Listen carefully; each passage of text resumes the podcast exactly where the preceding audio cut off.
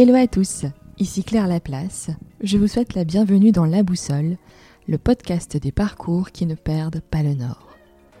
Dans ce podcast, je vous emmène un lundi sur deux à la rencontre des talents du nord de la France. Je suis persuadée que le succès et l'engagement se construisent partout et c'est cette conviction que je veux partager avec vous.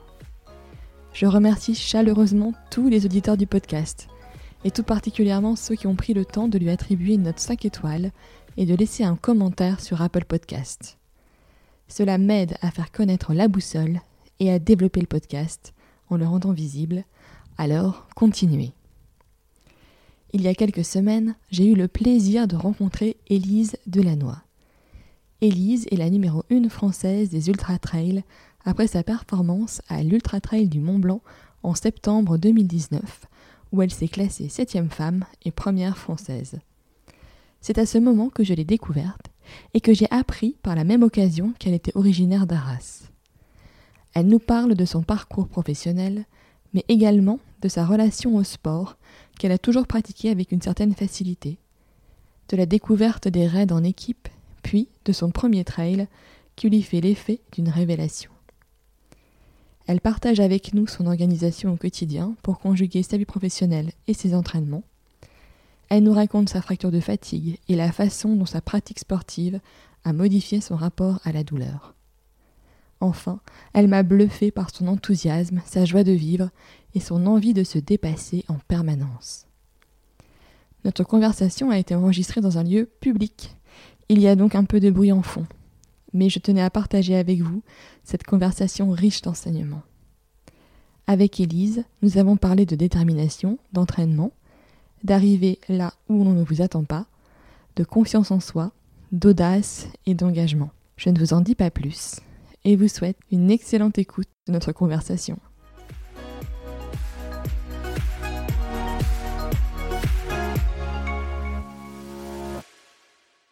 Bonjour Elise, je te remercie d'avoir accepté mon invitation dans la boussole. Euh, alors pour ceux qui ne te connaissent pas, euh, tu es une sportive, euh, on peut dire de haut niveau, de la région, donc tu es à Daras et tu étais, tu as fait fini première femme française à l'Ultra Trail du Mont Blanc. qui est le moment, c'est vrai, moi j'ai entendu parler de toi, du coup, à cette occasion-là. Euh, et c'est suite à ça que j'avais eu envie euh, de, te rencontrer. Donc si tu es d'accord, on va peut-être revenir d'abord sur euh, ton parcours à la fois professionnel et la partie sportive bonjour à tous. Euh, bah, merci euh, Claire d'avoir pensé à moi pour un, pour un petit podcast. Euh, donc oui, en effet, je suis une sportive de la région. Je fais de l'ultra trail et c'est vrai qu'on a beaucoup entendu parler de moi ces derniers mois suite bah, à ma place à l'UTMB, voilà où j'ai terminé première française et donc septième femme au classement général. en, pour avoir une petite idée, l'UTMB donc c'est 2700 partants, donc j'ai terminé 69e au général hommes et femmes confondus. C'est une course en fait qui fait euh, le tour du Mont Blanc avec 10 000 mètres euh, de dénivelé. Donc on passe de la France euh, à la Suisse, à l'Italie pour revenir en France. Et il y a 171 km. Donc j'ai exactement mis 27 heures et 48 minutes pour boucler bah, ma boucle. Voilà, pour présenter un petit peu pour ceux qui ne connaissent pas forcément l'Ultra Trail ou bah, l'UTMB qui est quand même un, trail connu à travers le monde. C'est un petit peu les, championnats du monde de l'Ultra Trail comme on dit. Quoi. Et donc, euh, comment est-ce que tu es venu à l'Ultra Trail? Alors, comment je suis venue à l'Ultra Trail euh, Pas par hasard, j'avoue, euh, plus par passion. j'ai fait un premier Ultra Trail en décembre 2013, qui était en Normandie, un défi un petit peu avec des, copains normands. C'est bon, j'ai commencé, j'avais fait quelques trails, mais de 30, 40 km avant, et là c'était un 90 km. Donc euh, c'était mon premier ultra, donc pas de dénivelé vu que c'était la Normandie. Mais j'avais bien aimé cet effort euh, très long. Donc d'autres copains m'ont dit, euh, à moi et mon mari, ça vous dit, on va faire la Maxi Race à Annecy au mois de mai prochain. Donc ça c'était en, mai 2014. on y est allé et là j'ai eu une espèce de révélation. Je me suis dit ça c'est un sport qui est fait pour moi. J'avais réussi à me classer dans le top 10 ou alors tout près du top 10 alors que bah, je n'avais pas d'entraînement spécifique. J'avais juste fait une sortie de 3 heures euh, les week-ends d'avant et donc c'est. Mais bon, c'est pas par hasard non plus. Avant, je faisais euh, du triathlon, plus du duathlon au sein du club de, de triathlon d'Arras, qu'on a créé d'ailleurs avec une bande de copains à l'époque en 2006. Et en parallèle, avec des amis et surtout mon mari, on a fait pas mal de raids pendant des années. Donc c'est aussi ça où j'avais l'expérience en fait de l'effort long, où bah, on court pendant des heures, on, alterne les sports sur, de, sur du raid, mais on retrouve quand même l'effort long et l'endurance que ce soit en raid ou en, ou en ultra trail. Donc j'avais quand même un petit passif à ce niveau-là, même si c'est un petit peu différent parce que dans l'ultra, on ne fait bah, que courir ou marcher avec les bâtons. Euh, mais euh, voilà comment je suis venue à l'ultra trail, une espèce de révélation dans les montagnes d'Annecy euh, à l'époque. D'accord. Mais tu faisais pas que du sport. Je veux dire, c'était pas le sport était pas ton métier. Euh, non, non, non, non, non, non, non, Ça fait 15 ans que je travaille. Euh, le sport a toujours été une passion en plus euh, complémentaire. pas facile de concilier bah, le travail et, et les entraînements. donc actuellement, je suis donc euh, commercial, commercial pour les euh, laboratoires d'analyse, tout ce qui est euh, coagulation du sang. Donc je vais voir les hôpitaux et les laboratoires privés pour une société du diagnostic in vitro qui s'appelle Stago. Donc mon siège est à Paris et moi j'ai été plus sur le secteur des Hauts-de-France depuis quelques années et là j'ai récupéré le secteur de la Belgique. Donc quand même pas mal de routes à faire.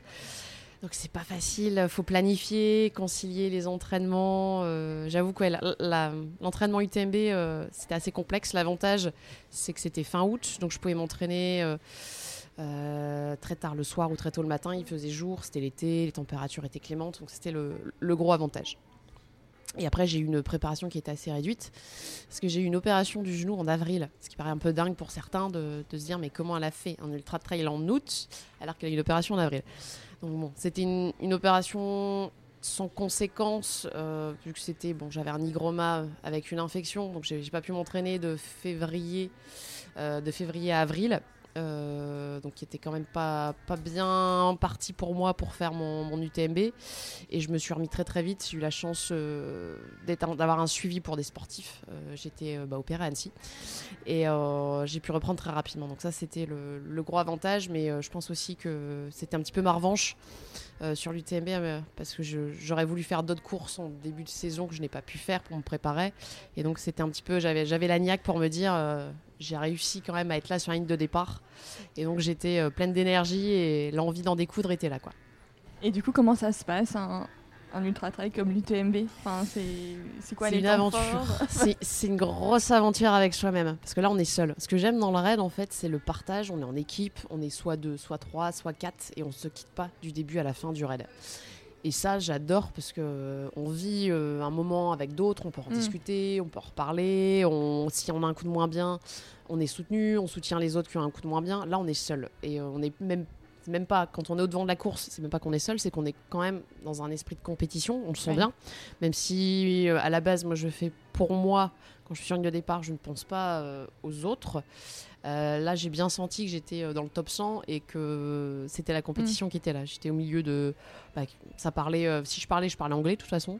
mais on me répondait pas souvent. Il y a pas mal d'asiatiques. Je pense aussi qu'il y avait la barrière de la langue. Mais au niveau féminin, j'ai bien senti que c'était c'était la compétition quand même quand on est mm. au devant de la course. quoi. Donc on part en se disant, bah, je suis parti pour une trentaine d'heures. Mon objectif c'était de faire 30 heures ou autour de 30 heures. Ça aurait été, euh, c'était mon, là j'étais, bon j'ai mis 27 heures donc c'est magnifique. C'est une satisfaction euh, énorme. Mais jamais j'aurais pensé euh, faire un top 10 à ce niveau international. Donc c'était une satisfaction incroyable à l'arrivée. Mais on, on, part en se disant, je pars pour une aventure avec moi-même. C'est aussi ce qu'on recherche, je pense, quand on fait l'ultra. C'est moi ce que j'aime, c'est me retrouver seul dans la montagne et de pas avoir de téléphone, de pas avoir d'ordinateur. Enfin, mon, métier aussi fait que je suis souvent devant l'ordinateur. J'ai mon téléphone perso, mon téléphone pro. on est toujours sollicité par euh, par euh, les nouveaux moyens de communication et du coup on se fait une coupure et là on se retrouve avec soi-même. Et c'est aussi se, se lancer un challenge. Je vois plus ça comme un challenge, un défi, sortir ta zone de confort parce que bah oui on est en stress, hein, faire une de départ. Euh, on l'attend avec impatience, mais en même temps, on se demande toujours sur n'importe quel départ d'ultra, est-ce que je vais pouvoir aller au bout? De toute façon, il suffit d'un caillou et voilà, l'entorse est là et on peut pas aller au bout parce que on a beau se dire euh, l'entorse peut passer, oui, sur du 50 km, 60, 70, 80, ça peut passer, mais pas sur du 170 km. Donc, euh, on sait qu'on prend le départ et que parmi les 2000, euh, les 2700 partants, bah, il y aura un taux d'abandon qui sera énorme. Donc, est-ce qu'on en fera partie ou pas C'est toujours euh, la question. Et on se demande toujours comment ça va se passer.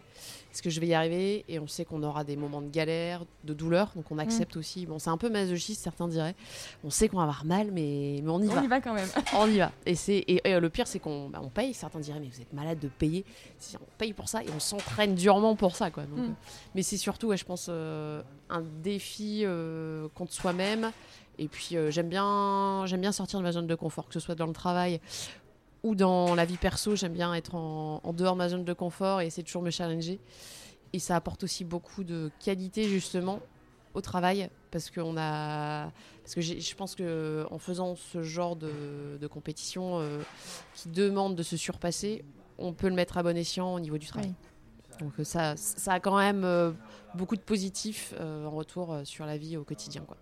Et comment euh, tu te prépares à une épreuve comme ça? C'est beaucoup d'heures euh, sur les chemins. Il faut faire de l'endurance, mais faut aussi travailler le cardio. Donc là, j'ai bah, j'ai eu la chance d'être suivie euh, par quelqu'un euh, de Salomon. Donc j'ai en fait gagné, pour la petite histoire, une grâce à une compétition en mai 2018, un ticket pour un, un voyage à Hong Kong avec Salomon.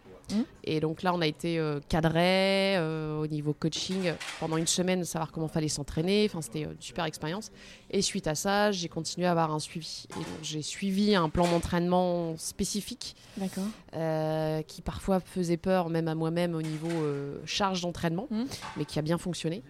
C'est des semaines à, entre 15 pour les 15 heures et 35 heures pour les plus grosses semaines de, de course à pied. Quoi. Ça, quand j'étais en vacances, euh, forcément là, je travaillais pas, j'étais en, en congé. Quand j'étais, euh, j'ai pris trois semaines de congé, je les ai tous fait euh, à Chamonix et j'étais à 35 heures de, de course à pied sur ces trois semaines. Donc, Ouais, pour te préparer aussi à l'altitude. Parce que c'est vrai que là, on est dans le nord.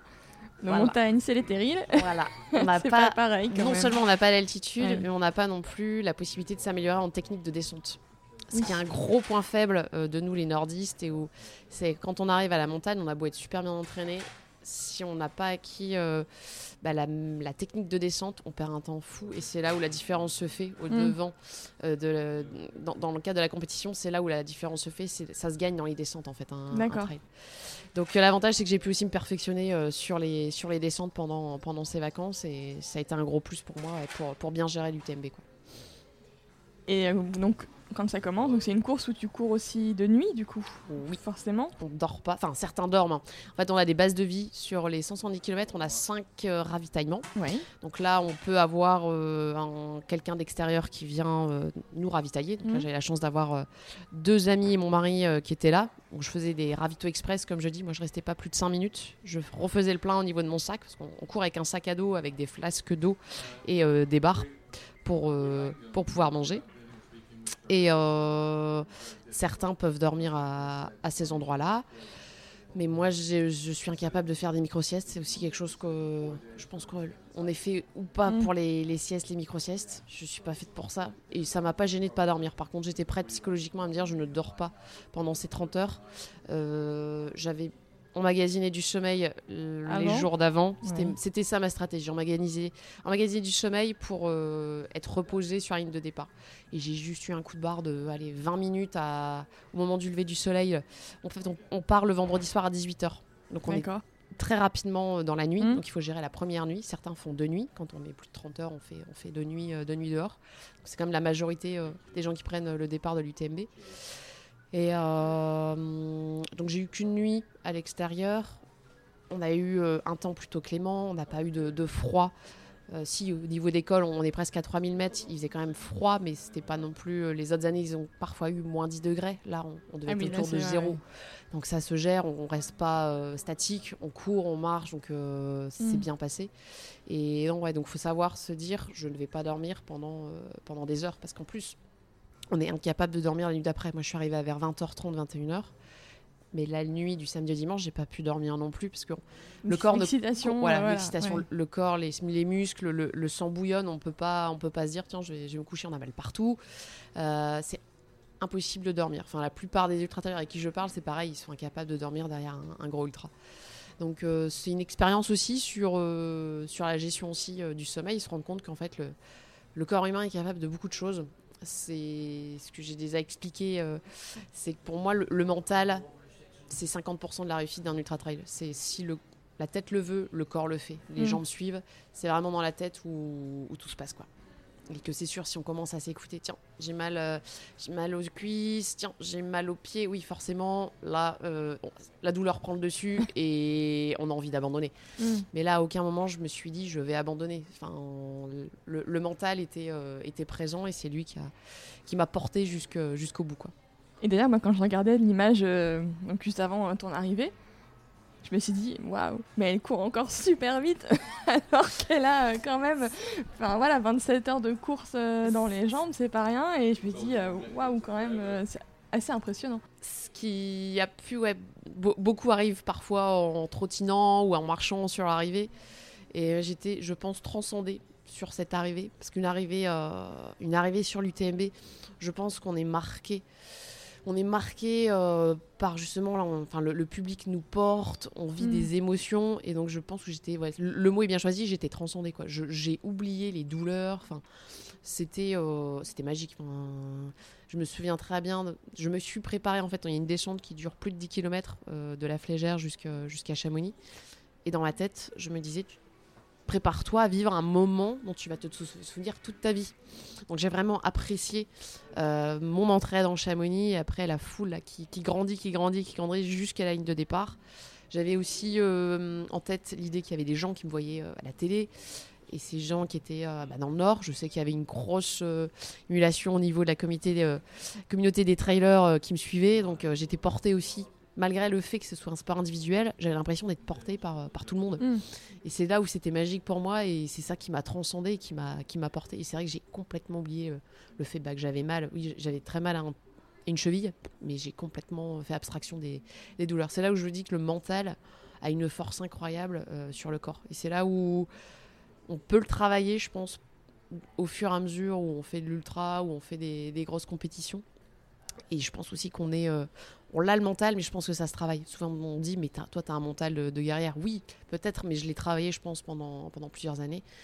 C'est peut-être au niveau du caractère, mais ça se travaille, euh, ça se travaille aussi, je pense, euh, au quotidien. Et puis des compétitions comme ça permettent aussi de, de se donner confiance Ouais. et de se dire que bah oui, on peut le faire et on peut toujours mieux faire. Mm. Et on a toujours envie de se challenger. Voir si on peut faire encore plus quoi. Mais bon, 100 miles, enfin 171 km, je pense que ça me suffit euh, au niveau du challenge. c'est déjà pas mal. c'est déjà bien. Euh, le refaire, oui, mais peut-être pas au-dessus. Je pense qu'après, au niveau, au niveau chanté, au niveau corps humain, je sais pas si c'est vraiment bien de passer euh, au-delà. Ouais. Il existe des compétitions de 300 km, mais je suis pas sûre que ce soit très très sain aussi pour le corps. Oh, D'accord, ouais, tout à fait. Et en plus, je veux dire, je vais pas dire que personne t'attendait là, mais Si. enfin, on peut le dire. voilà, On peut le dire. T'as as quand même créé une grosse surprise. Donc, y a- je veux dire, dans l'après, il y a aussi cet effet-là où d'un Oui. seul coup, tout le monde se dit, euh, non mais en fait, euh, mais c'est qui Élise Delannoy euh? C'est là où c'était magique. Il y a eu bah, le, le pendant. J'ai vu mon mari donc cinq fois durant la course. Et, bon, les deux premières fois, donc c'était à la tombée de la nuit, après à la sortie de la nuit. Et les trois derniers ravitaux sont plutôt sur la fin de course. Et euh, je voyais à sa tête qu'il se passait un truc. Il me disait mais tout le monde m'appelle, mon téléphone il explose de SMS. Et, et donc je sentais bien voilà, que dans le Nord, là, on se disait mais, mais elle est en train de faire quoi là, la, la petite Mm. Élise euh, on, on savait que je pouvais faire quelque chose de bien sur l'UTMB, mais je pense que jamais personne m'attendait sur le top 10. Moi non plus d'ailleurs. Mais euh, bah, je m'étais- bien préparée. Moi je me disais, je suis sur la ligne d'arrivée, tous les voyants sont ouverts. Euh, maintenant, bah, il n'y a plus qu'à te faire du mieux que tu peux. Et le fait aussi de ne pas être attendu, c'est aussi. euh, Il y a moins de pression. a- voilà, au départ, on dit bah, je suis là pour moi, je le fais pour moi, je, le, je vis euh, le moment et puis advienne que pourra. Quoi. Et quand on voit que ça se passe bien, bah, alors là, on est, on est boosté euh, encore plus. Quoi. Mm. Donc euh, le après, ouais, été euh, dantesque aussi. hein, le, le retour, euh, les sollicitations, les interviews, les envois de messages. J'ai eu pas mal de monde qui m'a écrit. J'ai eu pas mal de, contacts bah, grâce au réseau. des gens que je connaissais pas forcément qui m'ont félicité, qui me disent qu'on t'admire. Moi, je me dis, mais non, faut pas, faut pas m'admirer. Enfin, je, je veux garder vraiment cette humilité parce que, ben, il y a rien. Enfin, pour moi, il y a, oui, c'est quelque chose de bien, mais il y a rien d'exceptionnel. Je pense que si on se prépare, si on a, on a du mental, on peut tous y arriver, quoi. Donc, euh, Mm. moi, je préfère Là, je fais aussi des espèces de, de conférences euh, sur des, des événements. J'ai fait ça, par exemple, samedi euh, après-midi à Gravelines. Je fais ça au Touquet à la fin janvier pour le Trail des 2B. Je l'ai fait pour mon installation Red Arras sur Arras juste après, au mois d'octobre, après UTMB. En fait, moi, ma volonté à travers ces espèces de conférences, c'est plutôt de donner aux gens de la confiance, euh, leur dire que tout est possible, qu'il faut croire en soi et que se défier, mais c'est ça la vie. Enfin, c'est des souvenirs qu'on a de gravés euh, pour la vie et quand on plus on vieillit, plus on peut se dire, ben, je m'étais défié, j'ai réussi. Ben, je suis content, c'est une satisfaction. En fait, voilà, c'est se donner la satisfaction à travers le sport et on apprend, les valeurs du sport, le côté esprit d'équipe. Oui, il y a la compétition, mais c'est pas. pour moi, c'est le plaisir avant tout et le partage. Même si c'est un sport individuel, grâce à cette expérience du TMB, j'ai eu énormément de partage avec les gens. Euh, c'est plus ça que je retiens, au-delà du fait, oui, j'ai fait une bonne place, mais c'est plus euh, l'échange que j'ai pu avoir à travers ça et ce que j'espère avoir pu apporter aux gens. Certains m'ont dit, mais ouais, c'est exactement, euh, c'est exactement ça. Enfin, c'est ça que j'ai envie et c'est bien, tu m'as motivé, quoi. Mm. Il y a même des, des personnes qui m'ont demandé de les suivre pour les, les coacher, pour les aider euh, bah, à aller au- au- au-delà de leurs objectifs et à passer un cap au niveau distance. Donc bah, moi, ça me fait plaisir de pouvoir aider les gens. Quoi. Oui.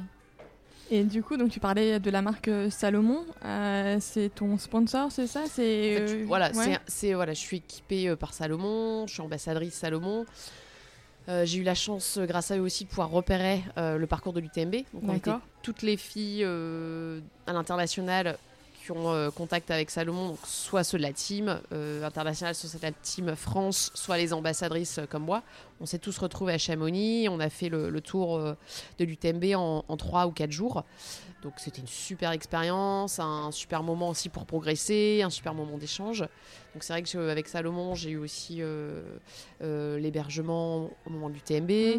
Donc c'était aussi euh, super euh, d'être baigné aussi. euh, bah, j'ai vécu avec Courtney euh, de Walter qui a gagné, la gagnante de l'UTMB, de pouvoir voir comment les, bah, les vrais pros qui vivent, euh, qui vivent un petit peu de leur passion, euh, comment ils se préparent. Et c'est c'est une super expérience de voir comment, comment ça se passe euh, à l'intérieur des teams. Et on se rend compte que aussi on vive la, la même journée d'avant-course, donc euh, un peu de stress, le visage qui se ferme quand même un petit peu parce qu'on se demande comment va se passer Mm. la course.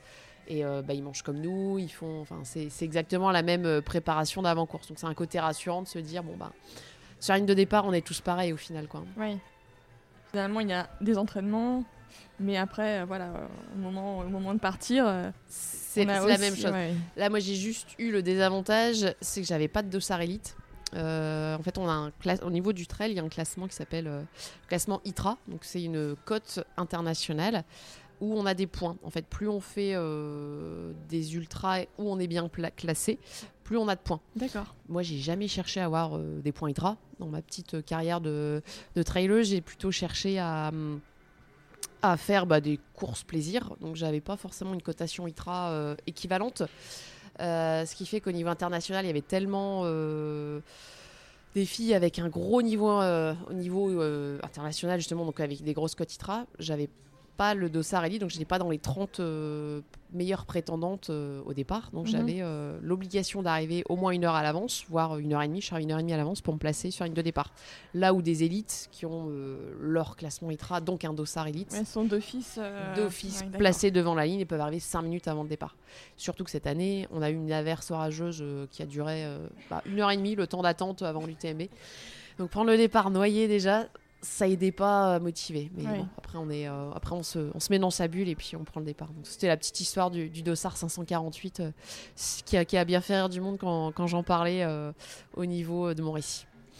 Et du coup, maintenant, euh, la suite pour, pour toi sur cette partie trail, c'est quoi? C'est Quelles sont les prochaines euh, courses auxquelles tu t'entraînes euh, Donc là, j'ai re-signé pour reparticiper à l'UTMB. D'accord. Donc euh, c'est reparti, euh, l'aventure démarra euh, en 2020.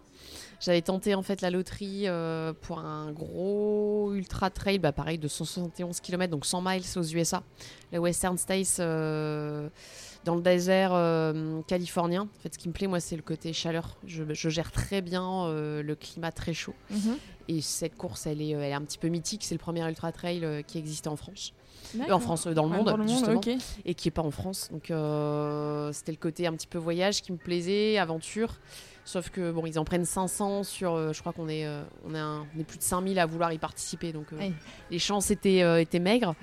Et du coup, j'ai dit bon, j'ai pas eu, qu'est-ce que je fais? Et vu les émotions que j'ai pu avoir sur l'UTMB cette année, j'ai qu'une envie, c'est d'y retourner. Mm. Je sais que je, je ferai peut-être pas forcément la même perf, que j'aurai peut-être pas forcément les mêmes émotions positives, que je passerai peut-être plus par des phases négatives, euh, mais euh, j'avais vraiment envie d'y retourner. Quoi.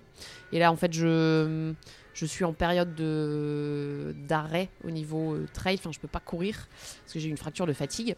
Ah, d'accord. La- le, le problème, c'est que quand on fait un ultra, on a envie de- d'en refaire un dès qu'on arrive. Mm. L'avantage, c'est que j'ai pas eu de moment de souffrance réelle durant l'UTMB, donc j'ai eu une envie de- d'en refaire un très rapidement. Sauf que je pense que j'ai manqué de récupération. Je me suis entraînée au bout de trois semaines, un mois, donc j'ai quand même laissé passer un mois avant de courir. J'ai fait du vélo très rapidement.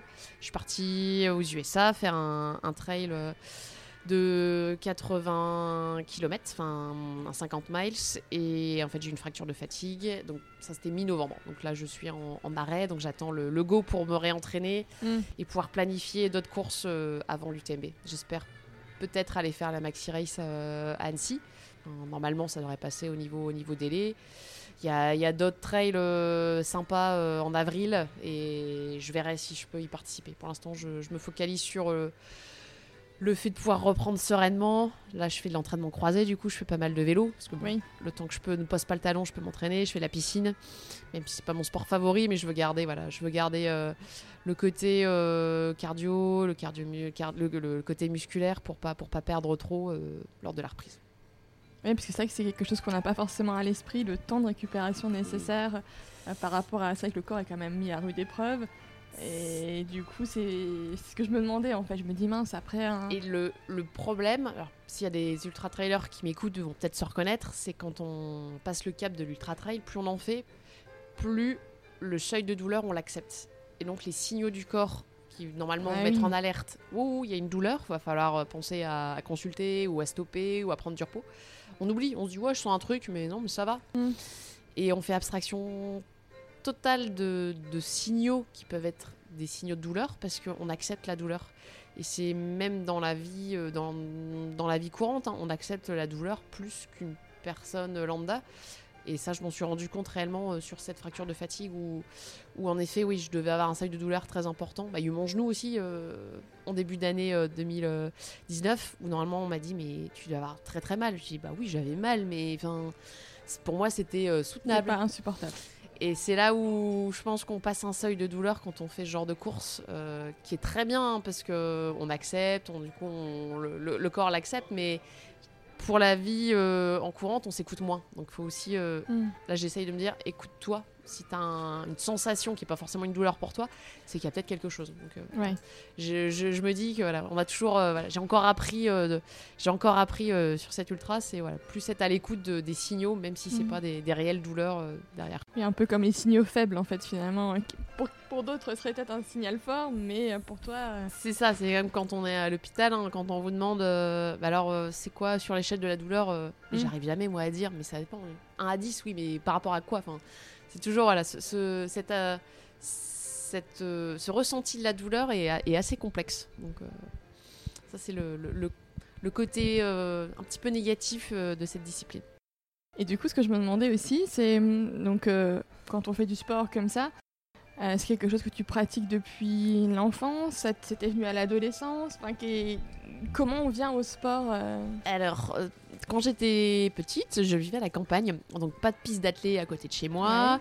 Première piscine à 30 km. donc, euh, par contre, j'ai toujours eu le goût de la nature. Donc, j'étais toujours dehors. J'étais toujours, j'avais un grand jardin, j'avais, euh, j'avais une très grande cour. Donc, je me souviens très bien quand j'avais euh, première fois que je pouvais faire le, le vélo, euh, je faisais des, des- des tours sur mes roulettes. Enfin, j'étais toujours dehors à essayer. de- Je voulais toujours me dépenser en fait. Fallait toujours que je me dépense. J'étais très rarement devant la télé. Et donc là, j'ai toujours eu le, le goût de l'effort. Et euh, quand j'étais ado, bah, je gagnais les crosses du collège sans Ouais. entraînement. Donc après, euh, c'était quand même un, un bon signe sans entraînement de gagner le cross. Euh, mes profs de sport, du coup, de PS, me- m'entraînaient du coup pour faire les les manches euh, départementales, régionales. euh, et puis après, bah, j'étais étudiante, j'allais toujours courir euh, quand quand j'étais étudiante, mais je faisais pas de compétition. Enfin, j'avais toujours ce besoin de me dépenser, de courir, mais sans compétition. Et après, c'est quand j'ai rencontré mon mari qui m'a mis à mon premier 10 km sur route, où j'ai très bien terminé. Où euh, on a créé ensuite le club de, triathlon d'Arras. Donc là, je me suis mis très rapidement bah, aux entraînements de vélo. J'ai appris à nager le crawl. Donc, euh, je suis devenue voilà, sportive euh, plus après, après la vingtaine. Et puis, petit à petit, je suis arrivée sur des distances plus longues. D'abord sur le, le raid. Après, en duathlon, j'avais fait le championnat de France de duathlon longue distance. J'ai fait les Coupes de France aussi sur le court distance. Mais je savais que je préférais le long. Et petit à petit, voilà, je suis devenue compétitrice. Et puis, euh, petit à petit, on fait plus en plus euh, d'entraînement. Et puis, bah voilà, après, euh, je suis arrivée au, au, au trail en 2014, sans penser qu'un jour je ferais, un, je ferais de l'ultra. Parce qu'au début, je me disais, mais c'est pas bon pour le corps. On dit toujours, euh, trop de course à pied, c'est pas bon. Sauf que je trouve qu'un marathon est beaucoup plus traumatisant qu'un ultra euh, de. Non, pas de 170 km, c'est traumatisant. Mais un ultra, par exemple, de 80 km, je trouve que c'est moins traumatisant qu'un marathon euh, sur route de 40 km. Ça paraît bizarre, mais euh, pour avoir fait les deux, Oui. en fait, en montagne ou dans les chemins, on sollicite, je trouve, moins le corps parce qu'il n'y a pas de bitume. Mm. Donc là, il n'y a pas de résonance. Le- les genoux, le dos en prennent moins. Et on marche. Et on a les bâtons. Quand on monte, donc on marche avec les bâtons. Oui. Et ça aide énormément aussi. Et je trouve que j'ai l'impression, alors après, à voir, il faudrait faire des études poussées euh, au niveau scientifique. Mais je pense qu'on se, on est moins sujet aux, aux blessures suite à des, des trails. Parce que c'est c'est de la terre, c'est du chemin, c'est du shit, c'est du que sur du bitume. Donc c'est pour ça aussi que pendant plusieurs années, j'ai enchaîné pas mal les trails en faisant des distances très longues et mon corps, euh, mon, mon corps acceptait très bien. Quoi. Là où sur du marathon, on peut pas forcément faire euh, des marathons tous les deux mois euh, comme on peut faire du- Oui. des trails très longs. Quoi. Et donc, pour revenir aussi sur ton parcours, tu as fait des études à la Cato, c'est ça? Ouais. Oui. Ouais, à Lille. Exactement, dans une école qui s'appelle Espace Téco-Bio. Euh, j'ai fait ça et ensuite je suis travaillé directement. Donc je travaillais d'abord pendant 10 ans dans un laboratoire d'analyse euh, environnementale qui était près de Valenciennes. Et puis donc j'étais déjà euh, commercial, j'étais sur la route, euh, j'allais voir les entreprises. Et après, bah, j'ai changé, euh, j'avais envie, euh, toujours, toujours ce, ce besoin de sortir de sa zone de confort. J'avais envie d'apprendre autre chose, de, Mm. voilà, de, de, de voir d'autres personnes, d'avoir voir un autre secteur. Et donc j'ai changé, je suis partie plus dans le monde de la santé, dans les laboratoires. Et puis voilà, ça, fait, euh, ça va faire 4 ans euh, que je, je fais ça. Et donc c'est pas facile de concilier euh, le travail, les entraînements. J'ai pas d'enfant, donc j'ai pas d'horaire. Oui. C'est le gros avantage avec mon mari, c'est que j'ai aussi un mari sportif, heureusement. Sinon, je pense qu'on se verrait pas beaucoup. Mais du coup, on peut s'entraîner quand on veut. Euh, voilà, on a transformé notre garage en salle de sport, euh, c'est pas pour rien. Au moins, le soir, euh, bah, pendant que bah, les, les copains, les copines, bah, ils s'occupent des enfants, nous, on, on fait du sport. Donc. L'été, on part courir. Euh, L'hiver, on est sur notre home trainer dans le garage. On va nager à la piscine si c'est ouvert tard le soir. Voilà, c'est un, c'est un mode de vie qui est à part, on en est conscient. Mm.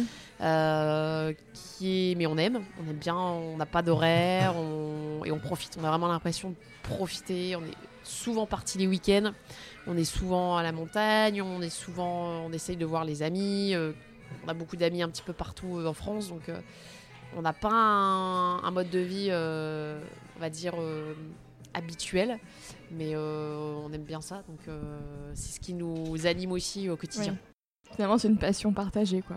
Oui. Ouais. Donc euh, c'est ça aussi. Bah, je pense aussi que parce que euh, j'avais un mari sportif, j'ai réussi aussi à en arriver là. hein. Mm. Pas de secret. Il faut aussi que ce soit un- quelqu'un de conciliant avec qui on vit pour, euh, pour pouvoir euh, bah, faire les entraînements. Pour pouvoir euh, que l'autre accepte aussi euh, ce mode de vie particulier où bah, quand on prépare un UTMB, on, on vit UTMB. Donc, euh. On, pense UTMB tous les jours parce qu'il faut caser euh, les 2, 3, voire 4 heures d'entraînement les week-ends. Ça arrivé de faire euh, bah, le, vendredi, typiquement, je rentrais, je partais m'entraîner 2 ou 3 heures. Je rentrais. On, veut aussi avoir une vie sociale quand même remplie, donc on voyait des amis le soir. Le lendemain, j'avais 4 ou 5 heures d'entraînement. On revoyait des amis le soir. Et le dimanche, je refaisais 4 ou 5 heures. Donc en fait, du week-end, on a juste fait euh, voilà, du sport et euh, vu, vu les amis. Mais on aime bien. Enfin, c'est exactement, c'est exactement euh, ce qu'on aime. Donc là où certains diraient, mais vous n'avez rien fait du week-end. bah si, enfin, nous pour nous, on a, on, a, on, a, on a fait, on a vécu notre passion, on a, on a vécu quelque chose ensemble en plus parce qu'on s'entraînait ensemble. Donc voilà, c'est, c'est un mode de vie particulier, mais, mais qui nous va bien. Qui peut être stressant parfois quand euh, on se lève le matin et on se dit voilà, j'ai, trois heures à caser, j'ai tel rendez-vous qui est à tel endroit. Comment je fais? Est-ce que je me lève tôt le matin? Est-ce Mm. que je le fais ce soir? Est-ce que c'est ça? Ou ça peut être des fois euh, le côté pré... a une Dans l'organisation. Voilà, euh, dans l'organisation, ça, ça peut Ouais. être, voilà, faut être, faut, hein, je, je suis très carré, organisé. Euh, J'aime bien quand ça se profile bien, donc j'arrive à tout caser. Mais c'est vrai que ça, ça peut être stressant parfois pour. euh, Il faudrait des journées à rallonge, et là où ça n'existe pas. Donc après, c'est le sommeil des fois qui est, ré- qui est réduit, et puis bah, on se dit bon bah c'est pas grave, je dors moins, mais je récupère à un moment donné quoi. Parce qu'on a aussi hein, dans le cadre des entraînements des semaines de régénération Mm. où là justement on s'accorde. euh, Il y a une semaine où on fait, euh, on fait très très peu de sport, on fait aller à moins de 10 heures, donc par rapport à des semaines de, de plus de 20 heures, c'est 10 heures avec des intensités cool. Donc voilà, on apprécie vraiment ces semaines de régénération. Ok. Parce que moi, ça, je vois, j'ai mon mari, bon, il fait pas du tout d'ultra trail et tout ça, mais euh, lui, il court euh, ouais, entre 40 et 50 km semaine. Donc, il case ça euh, par rapport à son boulot. Il essaye d'y aller euh, une fois le samedi matin, une fois un moment dans la semaine. euh, il va courir. Et euh, je vois, il fait ça, euh, qu'il vente, qu'il pleuve et tout. Et moi, je suis toujours assez admirative euh, de la détermination euh, que lui peut avoir. Parce que je trouve que c'est.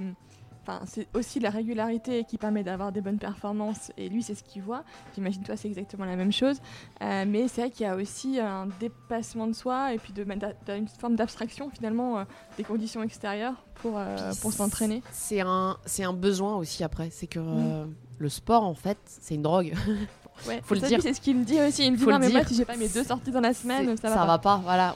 Enfin, je- les, Comme les- un lion en cage. peu. les, les jours en fait je, je, je fais pas de sport le soir j'ai énormément de mal à m'endormir c'est Mm. vraiment euh, on génère ces fameuses hormones là la dopamine les endorphines c'est vraiment une réalité et quand je suis en enfin, surtout quand j'ai eu l'expérience de mon genou où vraiment bah, en genou on peut vraiment rien faire pas de vélo Mm. pas de natation rien après l'opération j'étais triste enfin j'étais à la maison moi qui toujours très très souriante très enfin, j'ai la joie de vivre quand même en moi j'étais j'étais pas bien enfin mon mari me disait mais ça va enfin non je disais non ça va pas enfin il, il comprend hein, mais Ouais. mais c'est vrai que c'est un su... Enfin, je dis, je dis toujours, le sport, c'est c'est génial, ça apporte plein de choses pour la santé, voilà, pour euh, tout ce que ça peut avoir de positif. Mais il y a ce côté, quand on est en arrêt, ou si euh, on a une- un, un arrêt euh, long, ça nous bouffe au niveau euh, Mm. moral. On n'a on n'a pas le moral, quoi. Donc c'est vrai, alors s'il pleut, ou il fait froid, ou ça me dérange pas d'aller courir, Mm. même si j'aime pas le froid à la base, euh, je m'équipe en fait. Je, je mets deux trois coups, je mets des gros gants, des chaufferettes. euh. Là, le, le week-end, il fait pas du super temps en ce moment, mais j'ai besoin de ma sortie en VTT. Enfin, j'ai besoin Ouais. de prendre l'air et je sais que c'est pas les conditions que j'adore, mais oh, ça fait tellement de bien après en rentrant. On se sent tellement mieux. C'est vraiment, c'est vraiment un besoin. Donc on fait. euh, on fait, un- on fait abstraction du mauvais temps. Il y a, il y a un trailer connu qui s'appelle Xavier Thévenard qui dit toujours il n'y a pas de mauvais temps, il n'y a que des mauvais, des mauvais vêtements. Donc le tout, c'est de savoir s'équiper comme il faut euh, en sortant et on oublie après. euh, c'est vrai que c'est beaucoup plus agréable de courir sous le soleil et sous une météo clémente. Mais euh, après, c'est le goût de l'effort aussi qui est là. Quoi. Oui. Puis nous, dans le Nord, bon, on s'habitue aussi. Voilà, on n'a pas le choix, sinon on est... Sinon, ouais, on sort pas beaucoup. sinon ça serait que ouais, du mois de mai au mois de septembre. Bon, ça ferait, Ouais. ça ferait court sur l'année. quoi. Et est-ce que tu as le temps, euh, je sais pas moi, de, de lire? Est-ce que tu arrives à, à trouver aussi du temps euh, pour toi? Eh ben, te c'est poser? justement, c'est une réflexion que je faisais ce matin euh, à mon mari. Justement, je lui disais, il me dit, mais oui, mais on n'a pas le temps parce qu'on des amis qui sont allés à un concert ce week-end. On a toujours dit qu'on irait à l'opéra cette année. Enfin, en 2019, on n'est pas allé. Enfin, Mm. c'est des choses que j'aimerais bien faire. Je n'étais jamais allée à l'opéra j'avais dit, je vais aller à l'opéra cette année. Je l'ai pas fait en 2019. Et justement, je me dis, ben ouais, en fait, on manque de temps. C'est une réflexion qu'on s'est faite euh, ce matin, c'est rigolo. Et, je veux me laisser plus de temps aussi pour lire si j'ai le temps de lire. euh, ça, le, soir, j'ai besoin de lire pour, euh, m'endormir de toute façon. Euh, mais j'ai aussi gardé ce, côté curiosité. Alors par contre, on ne regarde pas la télé. C'est juste pas possible à caser dans une journée. Donc on a même notre une nouvelle box. Il y a même Orange qui nous a appelé plusieurs fois depuis le mois de mai. On a une nouvelle box installée. On l'a toujours pas installée. Donc, euh, ils sont un petit peu étonnés. On dit mais on regarde pas la télé. Donc euh, voilà, c'est. Je préfère ne pas regarder la télé. Euh, bah, les, les news, on les a bah, à la radio, on les a Mm. grâce à nos téléphones portables. Donc, puis je trouve aussi que parfois c'est, ça nous pollue l'esprit, ça nous fait euh, un petit peu déprimer tout ce qu'ils nous disent à la télé. Donc euh, c'est, Ouais. aussi un choix. C'est aussi manque de temps, mais aussi par choix. Et, euh, mais oui, moi, j'aimerais bien faire plus de choses culturelles, entre guillemets, en plus du sport. Mais malheureusement, voilà, le travail prend du temps et les entraînements prennent du temps. Si j'avais le choix, ouais, j'aimerais bien euh, plus euh, prendre du temps pour le aller en concert, aller au théâtre, aller à l'opéra, aller faire des choses comme ça. Quoi. On, a, on a une super région où il, y a, il se passe plein de Plein de choses vrai. et on n'a pas forcément le, le temps de pouvoir tout, tout aller faire. Quoi. Et euh, du coup, euh, en termes de lecture, qu'est-ce que tu lis en ce moment ou qu'est-ce que tu voudrais partager? Je sais pas si tu avais un livre où tu dis ah ouais celui-là. Eh ben, là, en ce moment, alors j'aime bien les, j'aime bien euh, Musso. Enfin voilà, ça me détend en fait ce Ouais. genre de livre. Là, je suis sur euh, La jeune fille et la mort. C'est ça. J'avais acheté. euh, j'aime bien lire euh, des choses qui me détendent. J'aime bien lire euh, le magazine Science et Vie. J'apprends Ouais. beaucoup de choses. J'ai un côté, euh, j'aime bien, la, j'aime bien le, le côté. euh, toujours aimé la bio, donc euh, quelque chose que j'aime bien. Donc Science et Vie, je les, je les lis, euh, je les lis beaucoup. Forcément, je lis les magazines de trail aussi. hmm Euh, donc c'est plus ouais, des lectures de, pour me détendre. Et puis après, j'ai un, un mari qui adore les BD. Donc euh, des fois, il y a des BD. Il me dit, ah, ça là, elle te plairait sur tout ce qui est historique. J'aime bien aussi euh, tout ce qui est historique, euh, l'histoire, euh, l'histoire de notre région bah, est marquée par les, les- nos deux, les- la, la Grande Guerre. Il y a Vimy qui est pas loin, avec la, la guerre 14-18. Donc tout ça, j'aime bien dans toutes ces lectures. Il y a pas mal de BD qui sont sortis là-dessus. Donc ouais, je suis assez hétéroclite, ouverte, c'est comme en musique, hein, je, suis, je suis ouverte à tout. Je suis pas trop fan du rap, mais après j'écoute de tout. euh, je suis assez, euh, voilà, c'est pas, j'ai, je suis vraiment ouais, euh, open minded à, à ce niveau-là, comme. D'accord. Et si tu avais un peu des journées types, on va dire une journée type en période un peu creuse et des journées types en période d'entraînement, ça serait quoi En semaine ou en week-end? Bah, comme tu veux, le, ce qui est le plus représentatif pour toi. Ce qui te Bah, paraît- plus, allez, on va dire, euh, on va prendre allez, une se- un jour en semaine, puis un jour en week-end, comme ça, ça donnera une idée. Alors quand, par exemple, sur un mois de juin-juillet, en période de, de- quand là je préparais l'UTMB, bah, le matin en général, bah, soit je me levais tôt, j'allais déjà faire une heure de course à pied. Euh, ensuite, j'allais travailler. Euh, le soir, je recasais une, euh, une sortie. Et puis, euh, bah forcément, bah, la journée, on travaille. Le midi, on mange vite fait. Euh, J'essaye aussi de téléphoner à une copine de temps en temps, où on a les collègues au téléphone, donc ça prend un petit peu de temps aussi. Et puis, euh, en période plus creuse, voilà, non, je me, je me lève, euh, j'ai plus de temps pour moi. Ouais. J'apprécie aussi de me lever tranquillement, de m'étirer. Je prends aussi le, Mm. le temps de m'étirer le matin en prenant mon petit café. Euh, je suis amenée aussi à faire des nuits d'hôtel avec mon travail. Donc, que ce soit à la maison ou à l'hôtel, je prends ces 10 minutes d'étirement et de temps avec moi-même et mon café. Et ça, Mm. c'est vraiment important pour moi. Je prends un bon petit-déj, ça, c'est hyper important. C'est mon repas préféré de la journée.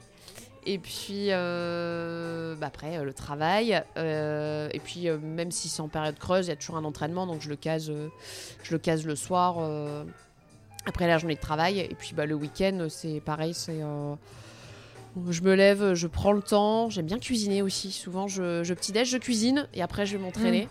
Donc j'aime bien me faire, faire à manger aussi. J'ai des invités le soir. Enfin j'aime bien, j'aime bien prendre le temps de cuisiner. L'entraînement, souvent sur l'heure du midi. Je, je zappe souvent l'heure du midi ou je mange en décalé Mm. euh, le week-end. Et puis, euh, et puis après, euh, je recuisine si j'ai des invités ou alors je vais faire un petit tour dans Arras parce que j'aime bien balader dans Arras. Et puis après, petite activité du, du samedi soir D'accord. ou du dimanche après-midi. ou- ouais. Ouais, donc c'est quand même assez rythmé dans tous les cas finalement. Oui, et- il y a toujours- ouais. J'ai toujours ce besoin de faire du sport. Mm. Sauf dans les semaines euh, de régénération où je sais que là, le repos, c'est pas de sport de la journée, mais même s'il y a souvent une journée de repos sûre dans la semaine, sauf dans les semaines de charge, une à deux journées.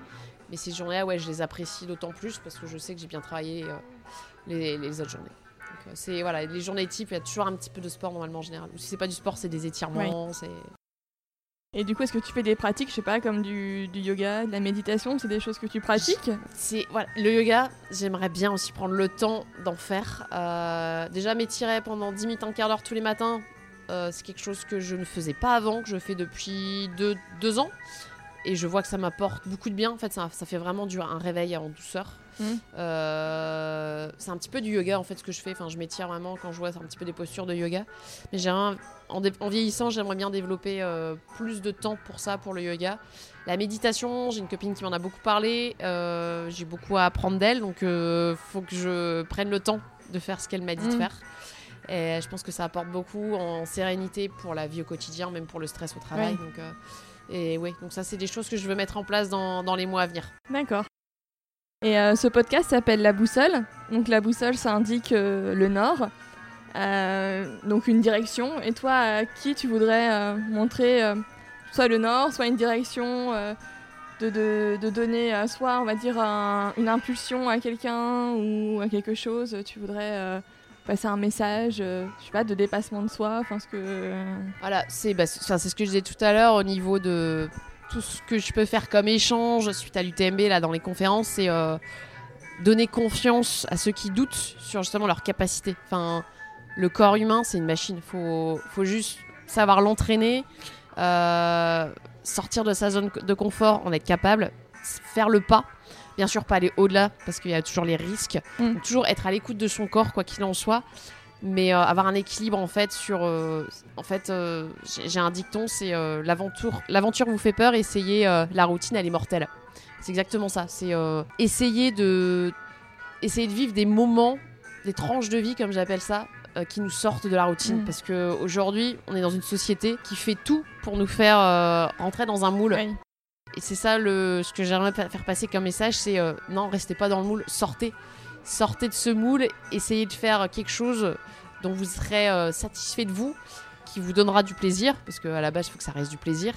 Que ce soit soit dans, le trail ou dans un autre sport ou dans quoi que ce soit, vous allez faire du théâtre, mais lancez-vous. Enfin, voilà, c'est se, donner, savoir se donner l'énergie à soi-même pour, euh, faire ce, ce dont on a envie, ce dont on rêve, quoi. Toujours aller essayer d'aller au bout de ses rêves, quoi. Je pense que ouais, moi, l'UTMB, euh, j'ai vécu un rêve éveillé, quoi. Ouais. Je pouvais pas rêver mieux. En- quand j'ai eu mon ticket pour l'UTMB au tirage au sort il y a, il y a un an, je, je pouvais pas rêver mieux, quoi. Donc, euh, je me suis toute seule donné les moyens de vivre mon rêve. Donc, tout, tout le monde en est capable et dans n'importe quelle discipline, quoi. Et euh, si tu avais quelqu'un à me recommander pour un épisode, quelqu'un tu te dirais tiens j'aimerais bien l'entendre, cette personne-là, euh, de n'importe où, enfin voilà, après de la région, mais euh, quelqu'un tu te dirais tiens ça serait bien d'avoir, euh, de connaître son parcours, ou que plus de gens le connaissent ou la connaissent. Faut que je réfléchisse pour au niveau de la région, ouais, faut que je réfléchisse. Alors au niveau sportif ou Comme tu veux, n'importe. Ça peut même être quelqu'un complètement en dehors, hein, enfin je sais pas moi, un artiste ou n'importe qui. dans ces cas-là, ouais, je bien.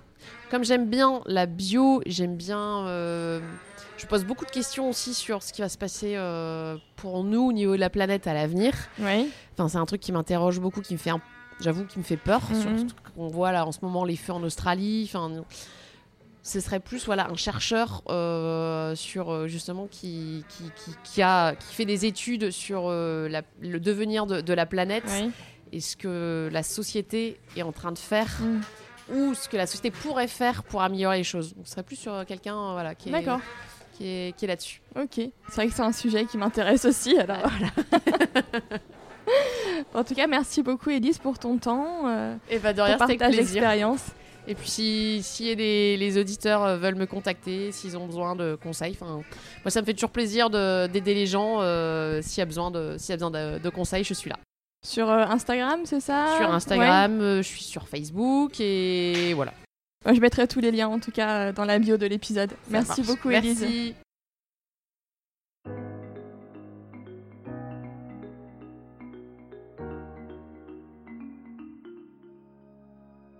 J'espère que cet épisode vous a plu. Vous retrouverez dans les notes de l'épisode les ouvrages et les initiatives évoquées pendant notre conversation. Si vous souhaitez me contacter ou échanger sur le podcast, n'hésitez pas à m'envoyer un mail à la boussole podcast, tout en minuscules, tout attaché, gmail.com. Je vous remercie et vous donne rendez-vous dans 15 jours pour un nouvel épisode de la boussole.